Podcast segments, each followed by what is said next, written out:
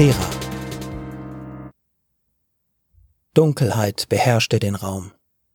Nicht jene Art von Düsternis, wie sie in mondleeren Nächten regierte, sondern eine schneidende Finsternis, gleich einem kalten Bronzedolch. Ein hungriges Schwarz, welches den Verstand des Betrachters zerreißt, so dass dieser Farbpunkte blutet, um die allumfassende Leere zu füllen. Ohne die halluzinierten Flecken verfiele ein Mensch in dieser vollständigen Abwesenheit von Licht dem Wahnsinn. Doch jene Wesenheit, die hier lebte, hatte sich mit der Schwärze arrangiert. Schon lange bevor diese ihr unfreiwilliges Heim geworden war, hatte sie lichtlose Lehren durchwandert, und nun diente ihr die Finsternis sowohl als Mantel wie auch als Betttuch. Die Dimensionen der Kammer, die ihr Gefängnis darstellte, waren für das Wesen nicht zu erfassen. In einer aphotischen Welt besaßen Augen keinen Nutzen. Der Hall, den ihre Schritte auf dem Felsboden erzeugten, ließ indes an ein weitläufiges Gewölbe denken.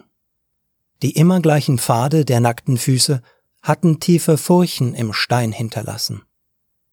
Einer gefangenen Raubkatze ähnelnd lief sie rastlos an den Grenzen ihres gitterlosen Käfigs entlang und wartete auf die nächste Fütterung. Zwischen ihren Zehen spürte sie den Staub, der fingerdick den Steinboden bedeckte. Das Mehl von Knochen, die sie auf ihrer immerwährenden Wanderung zermahlen hatte. Die Vorstellung warmen Blutes ließ sie ihre Lippen lecken. Sie fletschte die Zähne im Gedanken daran, wie sie ihr Gebiss in weiches Fleisch versenkte. Sie freute sich auf die Schmerzensschreie ihres Opfers, die für einige Tage die Monotonie aus ihrer Existenz vertreiben würden. Anfangs hatte sie auf andere Art versucht, ihre Einsamkeit zu entfliehen, doch ihre Beute verfiel in der ewigen Dunkelheit stets dem Wahnsinn. So hatte sie gelernt, aus ihrem langsamen Tod Vergnügen zu ziehen. Bald würde es wieder soweit sein. Amesato roch das scharfe Aroma von Angst in der Luft. Ein Lächeln, flüchtig wie Morgennebel, huschte über seine Lippen. Er schloss die Augen. Seine Gedanken wanderten zu Asra, die sich nun schon seit drei Monaten unter den barbusigen Schlangenpriesterinnen auf der Insel Thera befand. Sie hatte geweint, als er sie am Strand von Kreta das letzte Mal in Armen gehalten hatte. Wir werden uns nie mehr wiedersehen. Männern ist der Zutritt zum Tempel verboten, hatte sie mit tränenerstickter Stimme geflüstert. Nicht allen, hatte er erwidert und ihren Protest mit einem Kuss zum Verstummen gebracht. In einiger Entfernung brandete tosender Applaus auf. Unmittelbar neben ihm wurde Luft scharf in sechs Kehlen gesogen. Ein dumpfer Aufprall kündete vom fallenden Gatter. Amesato stürmte nach vorn. Die Menge auf den Tribünen johlte. Die Zuschauer waren laut, doch das Getrampel von vier Hufen auf ockerfarbenem Sand war lauter. Das schwere Honigaroma von Moschus drang in Amesatos Nase und ein Lächeln lag auf seinen Lippen. Der mannshohe Wildstier mit armlangen Hörnern, die auf seine Brust gerichtet waren, erschien als dunkle Schattengestalt vor ihm. Er glitt in einer fließenden Bewegung nach rechts. Seine Hände schossen schnell wie die Arme einer Fangschrecke vor und umklammerten das linke Stirnhorn. Die Bestie bemerkte das zusätzliche Gewicht und riss den Kopf nach oben. Amesato nutzte den Schwung der Aufwärtsbewegung, um sich mit einem eleganten Salto in die Höhe zu katapultieren. Seine Hände berührten für den Bruchteil eines Wimpernschlags den Rücken des Stieres.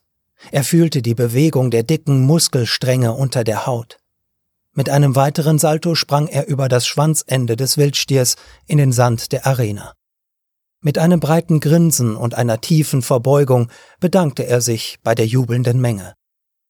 Die Zuschauer sahen in ihm den mutigsten der sieben Tänzer. Wie wenig sie doch wussten. Sein Sturm auf den Stier hatte ein kalkuliertes Risiko dargestellt. Der von ihm bestochene Aufseher hatte dem Tier die Augen verbunden und das Tuch erst kurz vor der Öffnung des Gatters weggerissen. Das verwirrte Biest war in diesem Moment zu keinem gezielten Angriff fähig gewesen. Der rechte Augenblick, um den Sprung zu wagen. Der Beifall von den Tribünen wandelte sich zu einem erstickten Aufschrei. Das Kreischen eines Stiertänzers hinter ihm kündete davon, dass Hörner oder Hufen des Stiers einen der anderen Akrobaten erwischt hatten. Aus den Siedlungen des Mionischen Reichs waren die sieben gewandtesten Jünglinge gewählt worden, um hier zu Ehren der namenlosen Göttin zu tanzen. Nur einer von ihnen würde, so war es Tradition, die Arena lebend verlassen. Dieser eine würde das Recht erhalten, zur Insel Thera zu reisen. Jenem Eiland, wo Asra und mit ihr unzählige andere barbusige Schlangenpriesterinnen auf ihn warteten. Amesato lächelte. Er würde es sein, der am heutigen Tag triumphieren würde. Nicht nur wegen des Tricks mit dem Tuch, sondern auch durch das Rohopium, welches er vom sumerischen Händler aus Uruk erstanden hatte und das sich so wunderbar im Hirsebrei der anderen Stiertänzer hatte einkochen lassen. Tera, ich komme, flüsterte er, während am gegenüberliegenden Ende der Arena ein weiterer Tänzer vom Horn des Wildstiers durchbohrt wurde. Sie roch den balsamig würzigen Weihrauchduft, lange bevor die Priesterin den oberschenkeldicken Eichenbalken von der bronzeverstärkten Eingangstür gehoben hatte. Die Kreatur bleckte die Zähne. Einsamkeit war ihr Begleiter auf dem äonenwährenden Fall durch das All gewesen. Bei ihrem Aufschlag auf diesem Planeten waren die Hominiden kaum mehr als unzivilisierte Höhlenbewohner. Aber in deren primitiver Intelligenz hatte das Geschöpf Potenzial und einen Weg aus der Isolation entdeckt. Durch die Zeitalter ihres Sturzes hatte sie sich nach Nähe und Kommunikation gesehnt. Nun hatte sie hier ein Volk gefunden, dem sie eine Mutter sein konnte. Sie hatte ihnen das Feuer gebracht, ihnen gezeigt, wie man statt natürlicher Höhlen sich Häuser aus Stein baut. Sie lehrte sie das Geheimnis der Bronze, noch viel mehr hatte sie ihnen beibringen wollen, doch mit jeder neuen Lektion war auch die Furcht in den Erdbewohnern gewachsen. Sie hatten die Macht erkannt, die in ihr ruhte. Sie bemerkten, dass für jedes Mysterium, das sie ihnen offenbarte, Millionen weitere existierten, von denen sie ihnen nichts erzählte. So hatten sich ihre Adoptivkinder letztendlich aus Furcht gegen sie gewandt. Sie hätte die Menschen mit einem Wink ihres kleinen Fingers vernichten können. Doch es waren ihre Kinder. Wenn sie diese auslöschen würde, so wäre sie wieder allein, wie in all den Äonen, die sie zwischen den Sternen verbracht hatte. So hatte sie sich in diese Höhlen locken und mit jenen Sigillen binden lassen, die sie den Schlangenpriesterinnen kurz zuvor gelehrt hatte. Jetzt war sie wenn nicht gerade eine der Priesterinnen ihren Rat ersuchte oder man ihr ein Opfer zur Fütterung schickte, wieder allein. Doch mitunter konnte sie die Gesänge der Schlangenpriesterinnen durch den Stein vernehmen, und dann wusste sie, dass dieses Gefängnis weit besser war als die stille Einsamkeit des Weltraums. Ein Flüstern in der Ferne erregte ihre Aufmerksamkeit. Sie erkannte die junge Frau an der Weichheit ihrer Stimme. Doch warum redete sie mit einem Stiertänzer? Die Sieger der Wettkämpfe glaubten, dass sie als Belohnung für ihren Erfolg ein sorgenfreies Leben auf einer Insel voller wunderschöner Frauen erhielten. Aber was sie hier wirklich fanden, war ein Weg in ihren Schlund. Die Priesterinnen führten die Männer stumm in die Stollen, und die Kreatur lockte sie mit ihrer Stimme in die Finsternis. Warum wurde dort oben eine Unterhaltung geführt? Bleib im Eingangsbereich und gehe auf gar keinen Fall tiefer in die Gänge. Da unten lauert irgendetwas. Die Schlangenpriesterinnen haben es vor über tausend Jahren dort eingesperrt. Unverkennbar war es Asra, die sprach. Aber was ist es? Ich weiß es nicht. Sie behaupten, es wäre die Herrin der Schlangen, die uns die Weisheit der Sterne brachte. Doch warum sollten sie diese hier unten gefangen halten? Bleib einfach hier oben und warte, bis, bis ich heute Nacht zurückkomme und, und dich von der Insel führe. Amesato, ich liebe dich. Die Kreatur vernahm das schmatzende Geräusch eines Kusses. Dann sprach der Stiertänzer. Du bist meine Sonne. Du bist das Licht meines Lebens. Ich werde auf dich warten. Das Wesen lächelte. In all der Monotonie gab es nun doch noch Überraschungen. Sie wartete, bis das schnarrende Geräusch des Balkens verriet, dass die Tür wieder verriegelt wurde. Dann fing sie leise an zu singen. Amesato lächelte. Er schmeckte einen Hauch von Honig, den Nachhall von Asras Kuss. Wenngleich er hier auf Thera nicht jenes Leben in Luxus gefunden hatte, das er sich erträumte, so würde er die Insel heute Nacht doch als reicher Mann verlassen. Seine Geliebte würde ihn nach Sonnenuntergang mit einem Teil des Tempelgoldes abholen, und sie würden weit in den Süden fliehen. Im Zweistromland wären sie vor dem langen Arm des mionischen Imperiums sicher. Träume vom ausschweifenden Leben eines reichen Händlers in Uruk flutete seinen Geist. Er würde sich nur in die kostbarsten Gewänder kleiden, sich an den erlesensten Speisen laben und sich des Nächtens mit der schönen Asra vergnügen. Ein Geräusch riss ihn aus den strahlenden Wunschträumen zurück in die Finsternis des Ganges. Vernahm er wirklich ein fröhliches Lied, geträllert in einer fremdartigen Sprache? nicht jene Art von Fremdartigkeit, wie man sie bei den Ägyptern oder Sumerern erlebte. Hier wurden Silben intoniert, die so anders waren, dass sie kaum aus diesen Sphären stammen konnten. Lebte hier unten tatsächlich die Herrin der Schlangen? Amesato kramte in der Ledertasche, die ihm Asra gegeben hatte, und nahm eine Fackel hervor. Nur für den Notfall, hatte sie gesagt. Nun, ohne Feuer konnte man wohl kaum durch diese Stollen wandern und eine leibhaftige Göttin suchen. Der Notfall war also eingetreten. Er legte etwas Zunderschwamm auf den Boden, hielt die linke mit der Pyritknolle darüber und schlug mit dem Feuerstein an deren Seite entlang. Bald schon züngelte eine zittrige Flamme aus dem Schwamm, mit der er die Fackel entzündete. Dem Gesang folgend suchte er einen Weg durch die Gänge. Der Boden war von den Sandalen unzähliger Priesterinnen glatt poliert. Wie lange mochten die Dienerinnen der Schlange diese Stollen wohl schon nutzen? An der Wand wurde er Linien abgewetzten Felsens gewahr, die sich in Hüfthöhe befanden. Hatten die Priesterinnen dort mit ihren Händen entlang gestrichen um durch die Finsternis den Weg zu ihrer Göttin zu finden? Der Gang knickte hart nach rechts ab. Dahinter öffnete er sich zu einer weitläufigen Höhle. Amesato hielt die Fackel vor sich, versuchte die Dunkelheit mit den Augen zu durchdringen und stockte. Vor ihm auf dem Boden waren bronzene Symbole in den Stein eingelassen. Sie ähnelten keiner der Schriften, die er von den Händlern kannte. Jenseits der Linie aus Zeichen sah er am Rande des Lichtscheins eine schemenhafte Gestalt, deren Gesang ihn hierher geführt hatte. Hallo? Amesato hätte sich ohrfeigen können. Das war wohl kaum die korrekte Ansprache für eine Göttin. Wenn es denn eine war.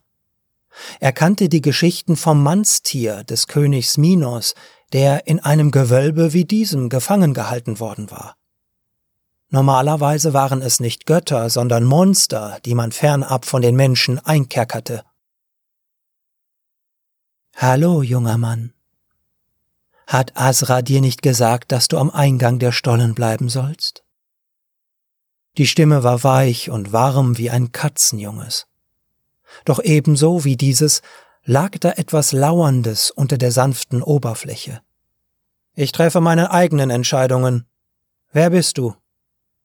Wer glaubst du, dass ich bin? Die Stimme klang belustigt. Nun, Asra meint, dass du vielleicht die Herrin der Schlangen bist. Aber warum sollte man dich dann hier einsperren? Immerhin hast du uns all unser Wissen gelehrt. Ich glaube, dass du eine jener Bestien bist, wie sie König Minos in seinem Labyrinth einsperrte. Und wenn ich beides bin? Die Schlange, welche die Unvorsichtigen verschlingt? Und die Göttin, die den Menschen das Wissen bringt? Dann zeig dich. Glaubst du wirklich, dass du meinen Anblick ertragen könntest? Seit Jahrtausenden hat niemand mehr mein Antlitz erblickt. Die Priesterinnen nähern sich mir nur durch die Dunkelheit, so sehr fürchten sie mich. Zeig dich. Ich habe keine Angst. Amesato gefiel das leichte Zittern in seiner Stimme nicht, und er hoffte, dass die Kreatur jenseits des Lichtscheins es nicht bemerkt hatte. Wie du willst? Langsam wie eine gleitende Schlange schälte sie sich aus der Dunkelheit. Beinahe schien es, als sei die Finsternis eine alte Haut, die sie nun abwerfe. Sie trat einen weiteren Schritt vor, und die sie umhüllenden Schatten fielen von ihr ab. Amesato stolperte rückwärts. Fast wäre ihm die Fackel entglitten und hätte ihn und das Wesen zurück in die Finsternis geworfen. Ein Gedanke, der ihn schaudern ließ. Sein Mund klappte auf und schnappte nach Luft, als sei er ein Karpfen an Land. Seine Augen weiteten sich, und über die bebenden Lippen kam nur ein Wort. Wunderschön. Für den Bruchteil eines Wimpernschlags schmerzte das Licht in den Augen der Wesenheit. Jahrhundertelang hatten die Schlangenpriesterinnen sie in absoluter Dunkelheit gehalten. Ihr Blick suchte den Jüngling vor ihr, und sie leckte sich die Lippen. Auch wenn es lange her war, seit sie das letzte Mal eines Menschen ansichtig geworden war, so war dieses Exemplar nach ihrer Einschätzung überaus ansehnlich. Als sie das Wort, welches über seine Lippen schlich, vernahm, lächelte sie. Bin ich so schön wie deine geliebte Asra? Schöner, hauchte er. Ihr Lächeln wurde breiter. Sie trat einen Schritt vor, hörte das Knirschen von Knochensplittern unter ihren nackten Füßen. Für einen Herzschlag fürchtete sie, dass Amesato der Knochenreste gewahr werden würde. In ihr regte sich ein Gefühl, das sich gleich einem klauenbewehrten Parasiten durch ihre Eingeweide fraß. Sie war einst Äonen durch die Leeren des Alls gestürzt, ohne zu verzweifeln. Doch nun bebte ihr Innerstes bei dem Gedanken, dass der Stiertänzer von diesem Ort flüchten könnte. Abertausende Jünglinge hatte sie während ihrer tausendjährigen Gefangenschaft verschlungen. Doch keiner von ihnen hatte sie genährt. Fleisch und Blut mochten ihren Hunger stillen, aber sie nährte sie nicht. Seit sie in die Einsamkeit zwischen die Sterne hinausgeschleudert worden war, seit sie Zeitalter durch die Kälte des Weltraums gestürzt war, seit sie dem Menschen, die sie einst als ihre Kinder angesehen hatte, sie hier unten gebunden hatten, sehnte sie sich nur nach einem. Sie wollte mit einem anderen denkenden Wesen verbunden sein seine Stimme hören und mit ihm in Interaktion treten. Hab keine Angst, sagte sie und drehte Amesato ihre leeren Handflächen hin. Ich will nur mit dir reden. In der Luft lag der beißende Geruch des Adrenalins, welches durch Amesatos Adern pumpte. Der schnelle Schlag seines Herzens erinnerte sie an das Flattern eines Nachtfalters doch in seinen Augen lag ein Glühen, das sie nicht zu deuten vermochte. Zögernden Schrittes, gleich einem scheuen Reh, trat der Jüngling vor. Sie wurde sich des Pochens des eigenen Herzens bewusst, als er den Schutzkreis überschritt. Knochenstaub umwehte seine Füße, doch die leuchtenden Augen waren nur auf sie gerichtet. Sie hielt ihm die offene Linke entgegen, und er ergriff sie. Seine Finger berührten die ihren. Es war, als sei ein Blitz direkt in sie eingeschlagen und überziehe ihren Körper mit Myriaden elektrischer Entladungen. Die Haut prickelte, ein Zittern durchlief ihren Leib, und sie schloss die Augen. Er trat näher, und die Hitze seines Körpers vertrieb die Kälte der Einsamkeit. Sie vernahm den Aufprall der Fackel auf den Boden nur Augenblicke, bevor er mit der rechten über ihr Gesicht strich. Sein Daumen folgte dem Verlauf ihrer Augenbrauen. Seine Finger erkundeten ihre ebenmäßigen Züge. Sie biss sich auf die Lippen und sog die Luft, welche seinen Duft trug, tief in sich ein. Seine Rechte wanderte hinab, suchte ihre Brüste. Nein, denk an deine Liebste, hauchte sie und bereute die Worte in dem Augenblick, als sie ihre Lippen verließen. Sie genoss seine Nähe und fürchtete den Moment, in dem er zu Asra zurückkehren würde. Ich denke doch an dich, flüsterte er und legte seine Rechte hinter ihren Nacken. Er zog ihren Kopf zu sich und presste seine Lippen auf die ihren. In seinem Kuss lag die Erinnerung an die Sonne Kretas und den Duft von Blumenwiesen im Sommerwind. Ihr war, als falle sie. Doch es war nicht der einsame Sturz zwischen den Sternen, sondern das befreiende Gefühl absoluter Losgelöstheit. Für Amesato war Asra stets das kostbarste Juwel von ganz Knossos gewesen. Alle seine Freunde hatten ihn um ihre Liebe beneidet, doch ihre Schönheit war auch immer ihr Fluch. Jeder wusste, dass die Schlangenpriesterinnen die schönsten Frauen des Mionischen Reiches suchten, um ihre Reihen zu füllen. Es war nur eine Frage der Zeit gewesen, bis sie Asra, den schillerndsten Schmetterling, in ihre Mitte aufnahmen. Doch im Vergleich zu dieser Göttin hier unten war Asra kaum mehr als ein unscheinbarer Nachtfalter. Er musste dieses Wesen besitzen, wenn auch nur für einen Augenblick, und er würde alles dafür tun. Amesato löste sich von ihren Lippen und trat einen Schritt zurück, um ihre nackte Schönheit im Schein der am Boden flackernden Fackel zu bewundern. Ich habe Angst, flüsterte sie. Wovor? Dass Einsamkeit und Dunkelheit schwerer werden, wenn du mich bald verlässt und zu Asra gehst. Amesato handelte schnell. Bevor der Zweifel sie übermannte, sank er auf die Knie, griff nach ihrer Hand und küsste diese. Ich werde für immer dein sein. Aber das würde bedeuten, auf ewig in der Finsternis zu leben. Nicht, wenn du mein Licht bist. Er legte ihre Finger auf seine Brust und lächelte, als sie sich neben ihm niederließ. Er hatte die Herrin der Schlangen für sich gewonnen. Wie Wasser, das durch Gestein sickert, brauchte das Wort lange, bis es in ihr Bewusstsein drang und sie aus ihrem Schlummer riss. Über ein Millennium war sie rastlos hier unten die immer gleichen Pfade gelaufen, doch in Amesatos Armen hatte sie Frieden gefunden. Hamesato! Asras Stimme hallte durch die Gänge. Schatz, bleib wo du bist, ich komme hoch zu dir.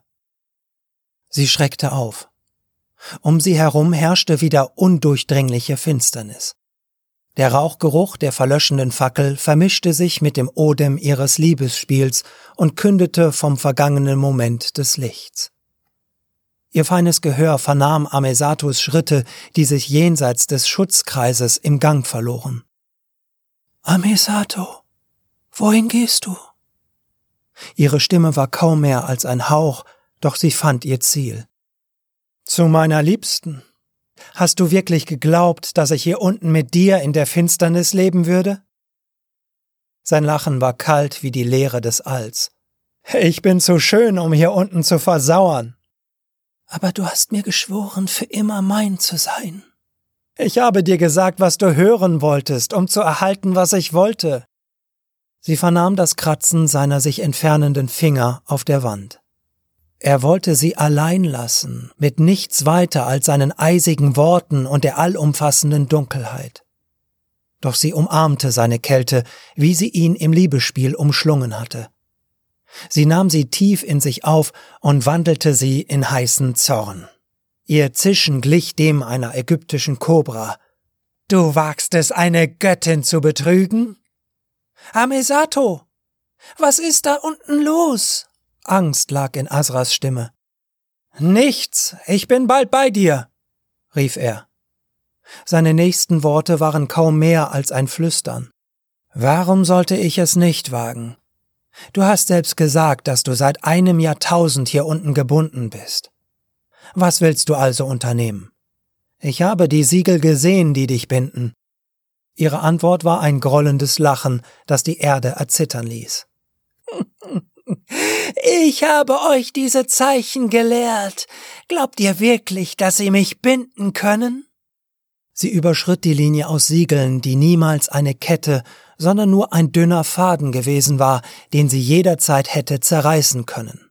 Ich war es, der euch das Feuer brachte und euch aus den Höhlen ans Licht führte. Wie habt ihr es mir gedankt? Ihre Wut weckte die Glut, die unter Thera schlief. Ihr wolltet mich einkerkern, weil ihr mein Wissen fürchtet. Ich habe es ertragen, denn in euch sah ich meine Kinder. Doch nun erkenne ich eure Grausamkeit. Hinter ihr zwängte sich brodelndes Magma durch die Gänge. Im Schein des brennenden Gesteins sah sie Amesato. Mit der Schnelligkeit einer zubeißenden Kobra schnellte sie vor, packte den verräterischen Jüngling und riss ihn zu sich. Ihre Zähne bohrten sich in sein Fleisch, und mit seinem Blut kamen die Erinnerungen. Sie sah ein Leben aus Lügen und Betrug. Er liebte weder Asra noch sie. Für ihn gab es nur sich selbst. Sie schmeckte den bitteren Geschmack des Egoismus, der ihn durchströmte, und musste würgen. Verschon mich! Doch dazu war es zu spät. Mit diesen Worten hauchte Amesato sein Lebensatem aus. Sie aber, die sich so lange von den Menschen hatte knechten lassen, schickte ihre Macht hinaus. Flüssiges Magma schoss an ihr vorbei, am Ende des Ganges hörte sie Asras schrillen Aufschrei, der einen Wimpernschlag später verstummte, als die Schlangenpriesterin in der Glut verdampfte. Die Wut der Göttin zerriss den Vulkan. Ihr Zorn sandte Tsunamis aus, die das gesamte mionische Imperium verschlangen und selbst im fernen Ägypten die Küstenstädte zerstörten. Sie aber, die gehofft hatte, auf diesem Planeten der Einsamkeit des Alls zu entfliehen, stieg wieder empor zu der Leere zwischen den Sternen, um erneut zu fallen. Mochte es auch weitere Äonen des Sturzes bedeuten, sie würde diese überstehen und darauf hoffen, auf eine Rasse zu treffen, die ihre Freundschaft nicht mit Betrug vergeltet.